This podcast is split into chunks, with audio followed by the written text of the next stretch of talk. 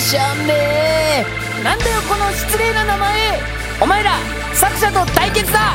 こうなったら地面を掘って脱出だ。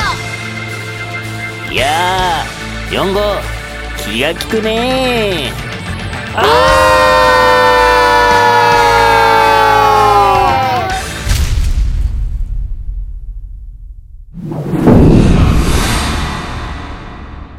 グダグダン観察10続脱学脱獄だ今度こそ本当に脱獄だえ？急にどうしたんすか？もちろん話が元に戻ったのは嬉しいですけど、団長が急にそんなこと言うと、何か病気にかかったんじゃないかって心配しちゃいますよ。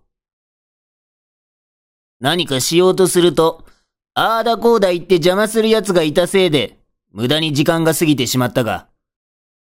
お前ら、あれを見ろあそうだよ。穴を掘って、脱獄するつもりだっただろ？本当は、あのままずーっと掘り続けてたら、7話あたりではもう脱獄できてたはずなんだよ。団長今まですみません俺が小さなこと気にしてたせいで、脱獄が遅れちゃって。いちご、もう気にするな。確かに、お前のせいで脱獄は遅れたし、仲間の輪も乱されてきたし、お前の顔も嫌いだ。でもな、俺は心が広いんだよ。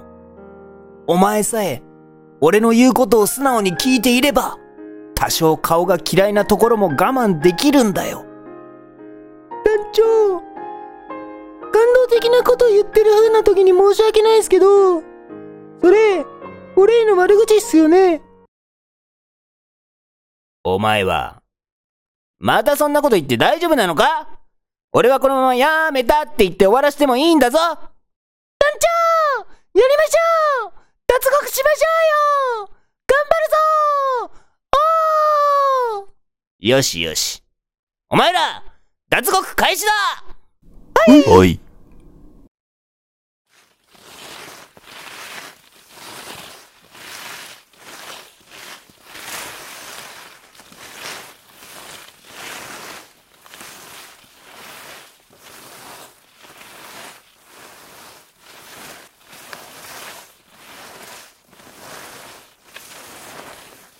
団長何か他の案を考えた方が何日かかるか。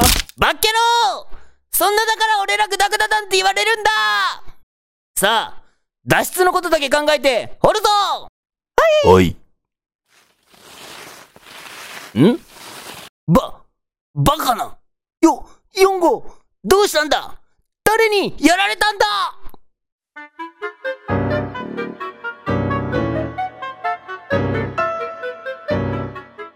何やら強引にミステリー方面へと走り出したグダグダ団。この先、ミステリーアニメーションとして見事転身できるのでしょうか？ということで、はい。アミミのお便りコーナー。まあ、その前にですね、えー声がいつもと少し違うんじゃないかと思ってらっしゃる方もいると思いますが、私ちょっと風邪をひいてしまいましてね。えー、それで違って聞こえるのではないかと思いますよ。はい。前回、グダグダ団の奴らはご飯食べてるんですかというご質問をいただきましたが、今回は珍しく作者から回答のお手紙をいただけました。では、読み上げますね。グダグダ団をご覧いただき、いつもありがとうございます。彼らには、1日3食の食事が毎日欠かさず出ています。栄養士さんが健康面も考えたバランスの良い食事を作っていますので安心してくださいね。とのことです。いやー、これなら安心ですね。次回、乞うご期待。